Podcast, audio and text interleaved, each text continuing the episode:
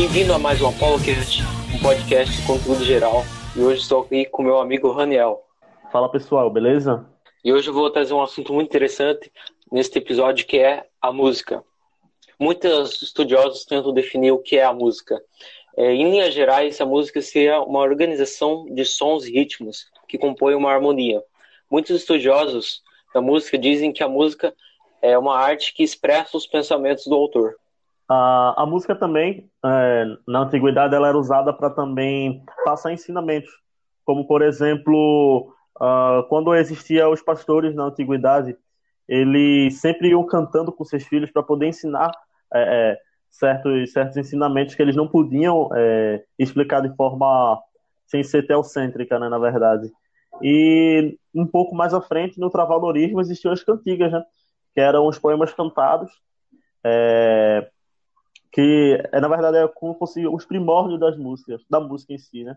Outra coisa também, outra curiosidade sobre as músicas é que elas são formadas por escalas e, e intervalos, na verdade, né dentro, dentro deles tendo modos gregos, que, de acordo com cada cidade da Grécia Antiga, eles tinham seu modo de fazer a música. Por exemplo, o modo jônio, o modo dórico, que são é, a Jônia e a, a Dória, é isso, acho que é esse o nome, que são cidades do que, que compunham o, a Grécia daquela época.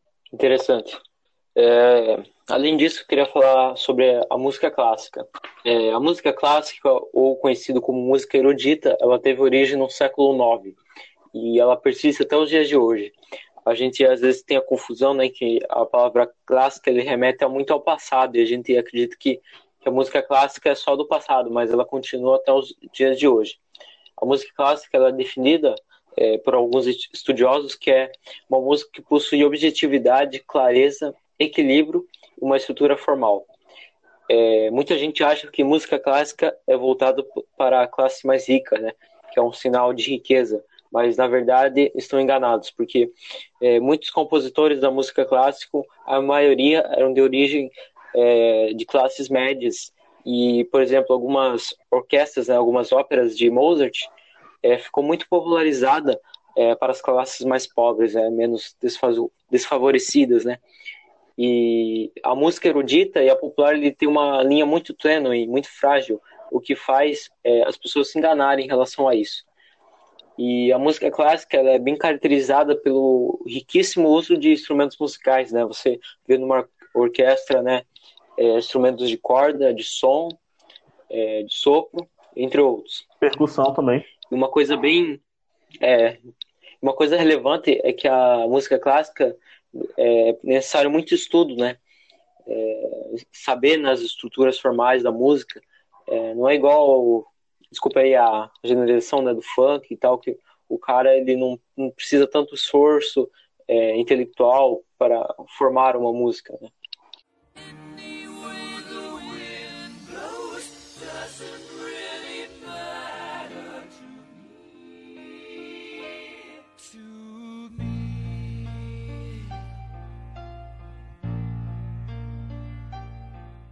Cantores Beleza. clássicos, Matheus. Cantores clássicos, hein? De 1930 até uns 1960, 1970, por aí. Cara, dentre eles eu gosto de dar uma ênfase bastante forte, forte no Frank Sinatra. Porque era um cara que cantava de um jeito, tipo, muito foda, sabe? Tipo, ao ponto de, de ser apelidado de The Voice. Toda vez que. A, ou Blue Eyes, né? Que ele tinha os olhos azuis. Aí o pessoal chamava ele de The, A Voice. The Voice. Era muito é, eu, eu, gosto muito da versão dele My Way, né? My Way. E Fly Me, Fly Me to the Moon, né? Gosto também. Ó, tem outra também que é indicação de música aqui no podcast, né? Killing Me Softly, que é a. que ele tá contando a, uma história de que ele morreu de amor por uma menina e tal, enfim. Cara, Frank Sinatra, escutem Frank Sinatra, tem muita música boa dele. Outro, outro cara também que eu gosto muito de, da, da época, assim, é Elvis. Ele, além de revolucionar o rock, ele também tinha uma voz erão da porra, né? Lipe Night Frank Sinatra, barítono e tal, também tem aquela voz grossa. E, e, é isso. Tem o Bob Dylan também, o Leonard Cohen, e aí vai. Mas e nos. É, e próximo ali à década de 50, assim, 60, que músicos são mais é, importantes, assim? Ah, 1960 foi praticamente a bitomania, né? A bitomania veio é, de mais ou menos de é, 1900 e eles começaram antes, óbvio, mas é mais ou menos datado de 1960 a 69. É, a bitomania, os caras revolucionaram, né? Beatles teve 11 álbuns, dentre eles o Sgt. Peppers, o Abbey Road, o Robert Soul, o álbum branco, enfim, tem vários álbuns, o Hard Day's Night. E é, o, o, Paul McCartney, junto com o Lennon e, e, o George, claro, todos os Beatles, eles foram responsáveis por mudar o jeito de composição. Eles, eles escreviam a música de um jeito diferente. Eles colocaram uma nova identidade para a música, coisa que na época os, os a, a, ficava por conta da gravadora, justamente por é, ela datar, ela de, de, é, dizer, na verdade, o, o que o artista deveria cantar. Então o Paul McCartney junto com os Beatles chegou e falou: "Não, a gente só vai, a gente só vai continuar os projetos se cantarmos as nossas músicas, não músicas dos outros". Então foi assim que eles também mudaram o jeito de, de compor e o jeito de, de como as gravadoras funcionavam. Tanto que elas passaram a ser assim na época, das músicas dos próprios artistas. Uh, outra coisa também que a, a, a Beatlemania trouxe uh, foi uma música mais agitada, tanto que as músicas, isso no caso para os Estados Unidos, para os Estados Unidos porque é, era uma música mais calma, mais lenta, como a do Frank Sinatra, por exemplo, a do Elvis mesmo também. É, é uma música mais agitada, porém o pessoal estava mais acostumado a usar umas, escutar umas músicas tipo Stand By Me, My Way, uh, Fly Me to the Moon, enfim, essas músicas mais lentas. Então, o Sgt. Peppers ele veio com a é o, o, oitavo álbum dos Beatles e ele veio com a proposta diferente. Ele era um estilo de rock diferente e tinha uma música mais psicodélica. Na verdade, até no álbum antes, acho que o Magical Mystery Tour já tinha uma música mais psicodélica dos The Beatles, que era a música Hello Goodbye. Ela já é uma música bem alegre, uma música da época psicodélica dos Beatles, a época que eles estavam vestidos diferentes e tal. Uh, e também tem uma curiosidade que é muito top sobre esse álbum, é porque ele foi construído é, para você ouvir e não parar. Exemplo, você começa com a primeira música, que é a Sgt. Pepper's Lonely Hearts Club Band, e termina na última, que é a Sgt. Peppers, que é a, também que é a Sgt. Peppers, porém uma música de encerramento. A primeira, ela mostra o que vai ser a banda, depois, por último, ela mostra a, a, a ela bota a música como se fosse a finalização, sendo que a, realmente a última música do álbum é a Day in the Life, que conta várias coisas e também tem aquela aquela, como é que pode dizer, aquela teoria de que o Paul McCartney estava morto, enfim. Segue aí. Enquanto no Brasil o que crescia muito era o tropicalismo, né, que é, foi um importante movimento musical durante a ditadura militar, né, que teve como os principais expoentes é, Caetano Veloso e Gilberto Gil, né? E você pode reparar nas músicas, né, que o principal era denunciar as mazelas né, da ditadura militar, né? É, denunciar as censuras, a repressão e e na música eles trouxeram a guitarra elétrica, a parte psicodélica e o rock, e, aí, e também impulsionou o MPB. É, você pode reparar que o tropicalismo ele quebrou aquela dualidade né, da música da autocultura versus a música da massa, né? Quando ela adicionou o rock, a bossa nova, o rock, o samba, entre outros, né? E o tropicalismo ele foi é exatamente, ele foi fortemente também influenciado pelas vanguardas europeias, né? Que são o surrealismo, o dadaísmo, o futurismo, o cubismo, entre outros. Chegando já pro, pro fim, voltando agora pra Beatlemania, chegando já no fim da época dos Beatles, eu tô falando aqui bem resumidamente, uh, chega a parte do último álbum, Abbey Road. Abbey Road, o último álbum, como eu acabei de falar, foi um álbum muito difícil de ser feito, justamente porque os integrantes eles já brigavam muito e existia uma separação. Uh, ele é um álbum datado de 1969 e logo após um, esse tempo desse álbum ser lançado, o John Lennon foi morto.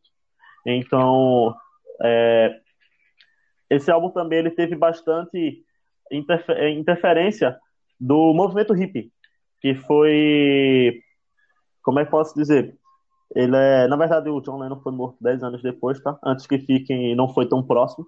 E ele também teve uma, uma, uma, como é que posso dizer, uma influência bastante pertinente do movimento hippie, que era mais ou menos um movimento nômade, e ele teve ascensão também na, na Guerra do Vietnã. Uh, ele surgiu também como um movimento de, de um jeito alternativo, que é como fosse um jeito contrário ao sonho americano, de você ser, você crescer, é, é no caso, em seu emprego, na sua família, você crescer, ter uma família, um emprego, e é isso. É aquele sonho americano, aquela ideia americana que é prega, pega até hoje. Não só no, no, no, nos Estados Unidos, mas também no Brasil. Sabe como é? Então, sim, sim. também deu uh, espaço para também diversos movimentos também se manifestarem. Como, por exemplo, os Panteras Negras, que era um movimento é, antirracismo. Mas também era um movimento muito extremista, que também existia muita violência também. Naquela época, na verdade, é existia violência de todos os lados. Né? Exato. É, nos Estados Unidos ainda é, eles enfrentavam muito o, a questão do racismo, né? Que o Sul é, tinha um mais racista, né? Sim, sim. Então, por isso cresceu, né, os Panteras Negras, né? Sim. Ah, fala um pouco sobre a Bolsa Nova também, que é datada de 1950, mais ou menos. Fala aí um pouco. É que foi um, um gênero, né? É, brasileiro, né? Criado pelos brasileiros, que teve é, um principal autor que é Tom Jobim, né? Famoso é, a música Garota de Ipanema. E você pode reparar, né? Pelo estilo de melodia, é, bem é, de uma forma muito, como posso explicar? É única, né? É única e muito alegre, assim, que nem um samba que é brasileiro também. Sim. Uh, nessa época também tinha uma ascensão muito grande, justamente por causa que estava começando a ditadura ali. Uh, na verdade, a Bolsa Nova ela é um pouco datada, um datado um pouco antes, porém ela ainda surgiu, uh, ela ainda teve a, a, sua participação até os dias atuais de grandes cantores, como você falou, Gilberto Gil, João Gilberto, uh, que também fizeram parte. Uh, e Chico Buarque, né, velho? Chico Buarque, ele foi uma das. Acho que até. Acho que hoje em dia ele é até uma das, das dos cantores que mais lutou assim na, na ditadura. Também teve. Uh, Roberto Carlos também se posicionou contra. Uh, quando ele fez aquela música lá, debaixo dos caracóis, dos seus cabelos. Eles também, tipo. Ele fala quando foi. Quando o Caetano foi exilado do Brasil uh, por causa de, da, da ditadura. Parece que ele foi morar na Europa, não lembro o país, mas ele foi morar na Europa. Então, existia também essas, essas homenagens também, né? E era o jeito dos artistas lutarem na época contra aquilo, apesar que eram muito censurados. Outra, outras pessoas também que lutaram e atacou os dois lados. Belchior, por exemplo, ele foi uma pessoa que ficou em cima do muro, porém ele, ele jogava é, é ataques para todos os lados. Ele não, ele não se posicionou totalmente esquerda ou totalmente de direita. Ninguém sabia o que o Belchior era, porque ele atacava os dois lados.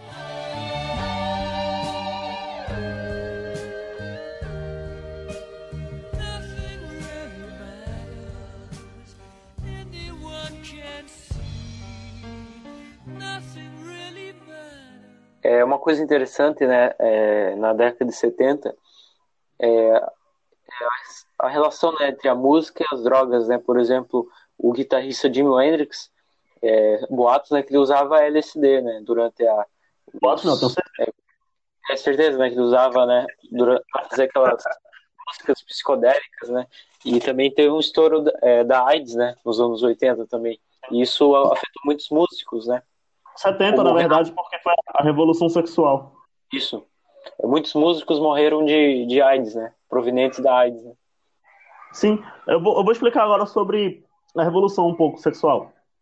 Aconteceu o seguinte, justamente por ter esse modelo do sonho americano, os hippies, eles buscavam um jeito alternativo de viver. Como eu tinha falado antes, eles eram nômades, eles uh, faziam sexo ao ar livre, e tipo, você não tinha um parceiro fixo como é, na verdade, em todas as sociedades hoje em dia, né, praticamente, que é o homem, a mulher e, e só. É, não existe um terceiro. Até existe, mas tipo, isso não é. Está se quebrando um, um, um, padrão agora. Mas na época não existia isso. Já no movimento hippie, exemplo, Woodstock, essas coisas, ela, a, as pessoas não tinham um relacionamento que você só se relacionava com a pessoa só. Na verdade, existia um surto muito grande de doenças sexualmente transmissíveis. E foi quando teve o surto da AIDS que essa geração hippie influenciou totalmente os artistas brasileiros, já que ah, ah, muita, muitos é, estudantes iam fazer intercâmbio lá fora, gostavam do, do movimento e trazia para o Brasil. dando início à época dos anos 80. Bacana.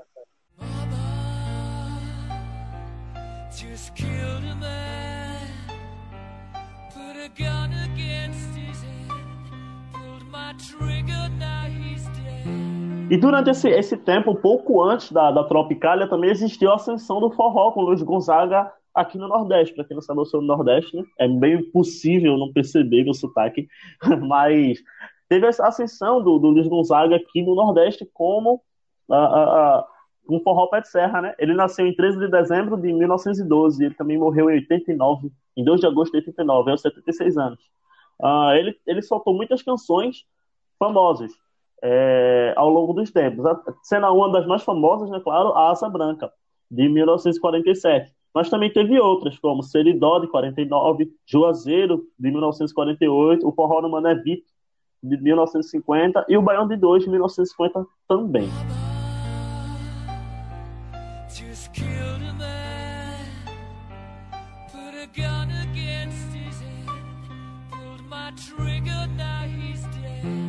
Na passagem da década de 70 para 80, um músico brasileiro muito é, conhecido é o que era o Raul Seixas, né?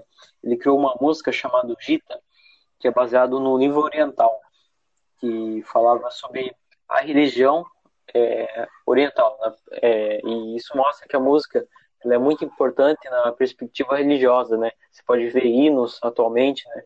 É, um novo gênero que é o gospel, é, por exemplo, Elvis Presley, no, nos anos 70, ficou muito conhecido por, é, por cantar músicas gospel.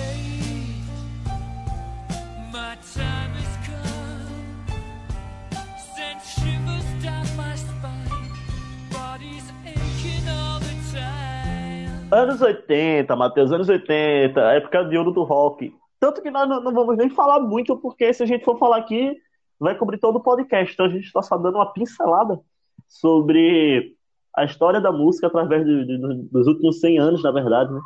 E assim, anos 80, antes de começar a falar do rock nos anos 80, eu quero ressaltar uma coisa aqui, Matheus. Quero ressaltar sobre o rap, cara. O rap, como o rap fez a diferença na vida das pessoas nos anos 80. O rap não é conhecido por uma, um gênero que representa um pouco as pessoas pobres, né? É, da periferia, né? O rap, a definição do rap, na verdade, significa é, ritmo e poesia, sabe? É, uhum. Rhythm and Poetry, na verdade, do inglês, que é o ritmo e poesia.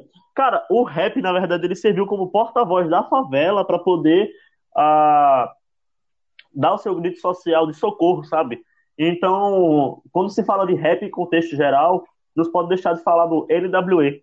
O que seria o NWE? Foi o Niggas with Attitudes. Traduzindo seria Os Negros com Atitudes. Foi um grupo de rap do, datado de 1980 que eles chegaram e tentaram mudar um pouco da, da história de Los Angeles.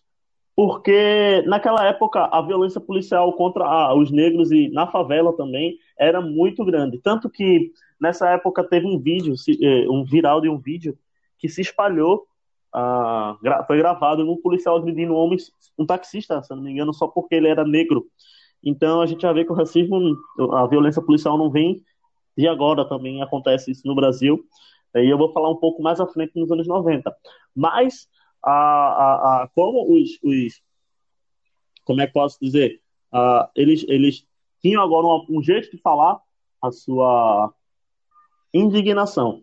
Então, como eles agora não tinham um jeito de expressar sua indignação, eles ficaram indignados, entendeu? Porque não tinham é, porta-voz e como o governo era totalmente racista, eles não podiam fazer nada.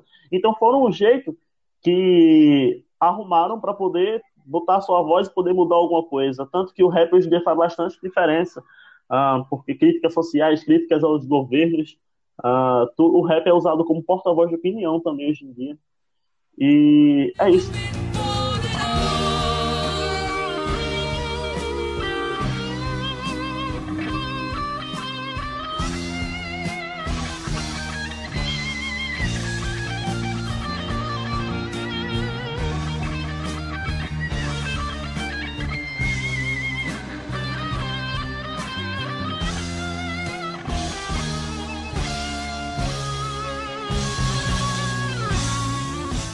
Rio foi um evento tratado de. Não foi muito tratado nesse podcast, né? Já percebeu? Foi um evento de. criado em 85 para ser inicialmente o maior festival de rock do mundo. Criado no Rio de Janeiro, teve muitas bandas muito top, dentre delas brasileiras e entre elas também uh, estrangeiras, como por exemplo o Queen. Queen, que é, é que é a música usada no, no nosso podcast, né? Muito é. importante. É, Bohemian, é, Love of My Life, e isso permeia né, toda, a, até os dias de hoje, né? Sim, o, o, o Queen, na verdade, ele chegou para revolucionar a música uh, também. Do mesmo jeito que os Beatles revolucionaram, os, o, o Queen também revolucionou a música. Um jeito novo de fazer rock. Então, também, claro, por influência dos Beatles. E, enfim, a gente esqueceu de falar de uma, de uma pessoa muito importante aqui nesse podcast. Quem? Você não acha, não? Who's bad? Michael Jackson, pô. Ah, Michael Jackson. É, velho. Assim, a gente nem pensou falar tanto de Michael Jackson, porque todo mundo conhece a história de Michael, né? Então, não Sim, tem pra que falar tanto. Sim, Ele é considerado mas... rei do pop, né? Sim, mas o Michael, anos 80, tava estourado aí, fazendo todo sucesso aí. E ainda tava negão, né? Tem isso também. Tava negão ainda, não tava branco, não. mas é isso aí. Então, o Rock in Rio, Matheus, ele foi um evento que, por incrível que pareça, ele acabou eu vou, eu vou contar agora, eu vou entrar numa banda aqui que é uma das minhas bandas brasileiras favoritas e que eu gosto muito, porque meu cantor brasileiro favorito está lá, que é o Cazuza. Então, assim, Barão Vermelho no Rock in Rio. I see a little silhouette of a man. Scaramouche, Scaramouche, will you do the fandango? Thunderbolt and lightning, very, very frightening me. Galileo, Galileo, Galileo Figaro. Magnifico! Ah, Barão Vermelho no Rock in Rio, Matheus. Barão Vermelho eu gosto de, de ressaltar bastante ele no, no, por ser uma banda revolucionária brasileira pelo seguinte motivo. As letras são boas e a, a música é, também é boa. A musicalidade, é, além de ser simples, a musicalidade é muito boa. Na verdade, o que destaca bastante são as críticas sociais que o Cazuza fazia, né? Nas suas letras. Ele criticava mesmo e ele não estava nem aí, e isso era o que deixava a banda top. Porque ele não estava nem aí, ele criticava e foda-se. Era isso aí. Cara, Barão Vermelho, eu tenho uma curiosidade muito engraçada, velho, sobre isso. Todo Rock in Rio, na verdade, ele tem a noite original da noite do metal, né? E quer toca essas bandas pesadas, Iron Maiden, é, enfim. Essas bandas aí, vocês conhecem. Eu não curto muito não, mas sabe como é, né? Então, assim, é... faltou uma banda. Ia, iria ter um show, mas faltou uma banda. E não tinha nenhuma outra banda a não ser o Barão Vermelho. E sabe o que, que aconteceu lá? O quê? Teve a, tiveram a brilhante ideia de colocar o Cazuza e o Barão Vermelho para tocar na noite do metal, pros metaleiros. Agora imagina o que, que aconteceu, hein? É, eu vi ontem. O, Ca... o Cazuza fez geral pular, velho, com a, com a música dele lá, música mó simples, mó good vibes, tá ligado? Tipo pop rock e tal, e o cara Sim, fez os metaleiros aí. pular. E eles tocaram é, um dia. Eles foram um, assim, né? Uma das únicas bandas, se não for a, única, a única que fez dois shows seguidos porque ela fez um, é, o Cazuza fez um show à noite com o Barão Vermelho, e no outro dia de manhã teve o mesmo show. Tanto que se você procurar no YouTube aí, Barão Vermelho, Rock in Rio 85, você vai ver que tem dois shows, um de dia e um à noite. O à noite está melhor, a qualidade do áudio e tal. Também eu gosto mais desse show do que o do, o da, do, o que foi feito ao dia, né? E é isso. É, eu só dei dois ressaltos nessas duas bandas, duas bandas internacionais grandes e duas e uma, uma grande aqui do Brasil também, porque o assunto de se for falar do Rock in Rio em si, a gente, como eu falei, vai passar o, o podcast todo aqui falando e não vai mudar em nada, porque é muita coisa. Então, a gente, tem que, a gente tem que mudar também um pouco a pauta. Cara, Ozzy Osbourne também veio pro Rock in Rio. Tem que ressaltar isso aí, porque ele é muito bom.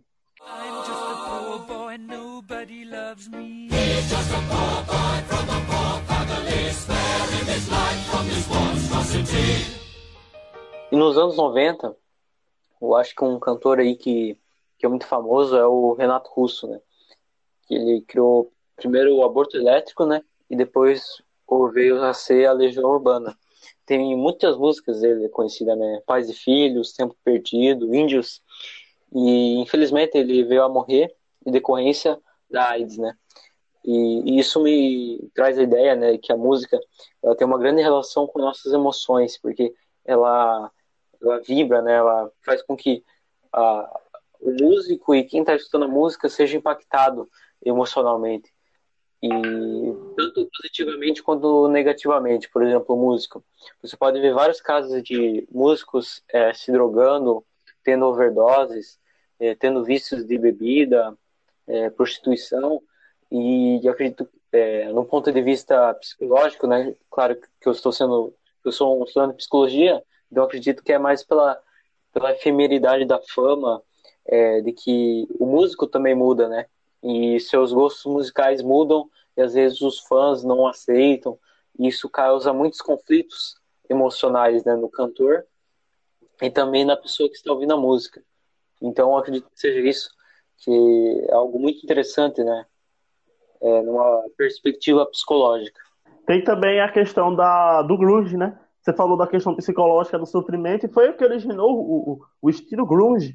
O que seria o estilo grunge? Seria a, a, a, a origem dessas bandas, exemplo, Nirvana, o Pearl Jam, que são bandas que, na verdade, são bandas que a música é triste em si, são músicas que a, a, as pessoas botam realmente o sentimento ali dentro para poder, como é que posso dizer, uh, chegar na sensação da dor, né? tirar um pouco da dor de dentro de si. Então eles fazem o estilo grunge, que é uma música mais triste, para justamente mostrar a, a, a, tristeza do compositor para com o ouvinte, né?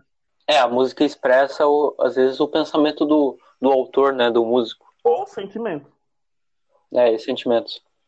Tem também, o, o para finalizar, é, eu gostaria de falar também do, do rap no Brasil, que deu um, um peso muito grande nos anos 90 com os Racionais, Racionais MCs. É, igual ao, aos americanos do, do NWA, que contava as, os podres da polícia, os podres do governo americano e as injustiças que sofriam na, em, seu, em sua sociedade, os Racionais não fizeram diferente. Eles chegaram com a voz do povo, a voz da favela, a voz do Capão Redondo, para poder passar para o Brasil e também para o mundo o que eles sofriam dentro da favela. Mostrava as dificuldades da época por ser um negro, a dificuldade da pobreza, de arrumar um emprego, de ter comida na mesa, e aí vai. Uh, e agora eu deixo você falar. Mamma mia, mamma mia, mamma mia, let me go. Beelzebub has a devil put aside for me, for me, for me. Então, a, é, a gente falando sobre a, a, década de 90, né? Vamos falar sobre os dias atuais, né? A gente repara que a música, uh, é, na minha concepção, ela está perdendo no quesito qualidade, porque é, com os meios de comunicação, é, mundo muito rápido, muito é, imediato faz com que a música ela tem que ser produzida em massa e isso é, impede que a música seja com muita qualidade. Por exemplo, é, desculpa a generalização, né, o funk, alguns funks às vezes eles pecam ali na qualidade, mas eles atingem a massa e a chamada, a chamada indústria cultural, né? Exatamente, acho que é, é um filósofo, né, que ele introduziu, né? a, quem falou essa, essa frase, enfim. É porque eu sei das paradas, mas eu esqueço quem fala. Então, a indústria é, cultural, é. sim, com vender a arte, com lucro, não com a qualidade da arte em si. Uh, a indústria cultural, né? Tanto que a indústria cultural, eles não se importam com a qualidade da arte, e sim com o lucro que a arte trará para ele. Então, o que que acontece? É, você deu o exemplo do funk mesmo, acho que é um dos, dos estilos que mais dá para criticar por ser um estilo que não tem realmente é, qualidade musical. Eu vejo muita gente falando mal do sertanejo universitário, do sertanejo em si, mas se você parar para pensar, eles usam uma projeção simples de escalas geralmente maiores ou menores, naturais, porém, eles ainda têm pelo menos um pouco de ritmo, um pouco de, de, de música ali, como eu falei, escalas naturais maiores e menores, pelo menos tem. Diferentemente do funk, o funk ele tem uma, uma, uma peculiaridade, peculiaridade, que ele não tem nota musical, ele é simplesmente uma batida. Uma pessoa chegou com a, com a DAW aí no computador, simplesmente fez uma batida, colocou um sininho e acabou, virou um funk.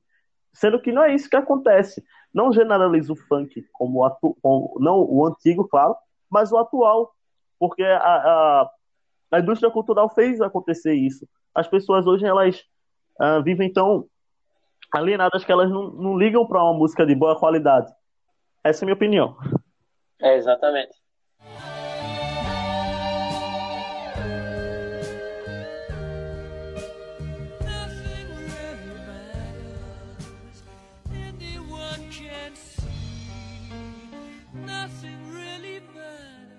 Então é isso. É, a gente é, explicou, acho que de maneira objetiva, né?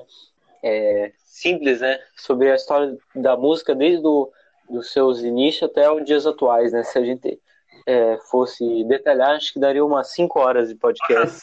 Ah, acho que queria ter parte 2, porque a música é algo muito complexo.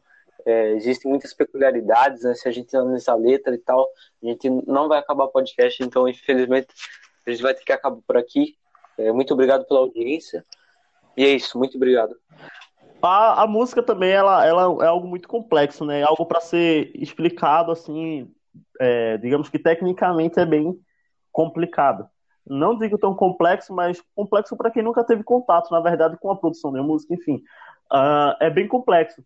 Mas é como o Matheus falou, a gente só falou o, o básico, só demos uma, como eu falei anteriormente, uma pincelada, só mostramos alguns fatos uh, que aconteceu para poder contextualizar o porquê que a música ficou tão ruim. É justamente por causa da, da mente acelerada das pessoas na sociedade. Então, muito obrigado por assistir. Deixa um comentário aqui embaixo, tá? Esse podcast aqui, ele foi editado pelo Matheus, mas ele foi oferecido pelo site pessoafoda.com. Deixe seu comentário, muito obrigado. Então, para finalizar esse, esse podcast aqui, eu só queria deixar uma frase, que é, é, é a seguinte: Aqueles que foram vistos dançando foram julgados insanos por aqueles que não podiam ouvir a música. Frederic Nietzsche. Muito obrigado.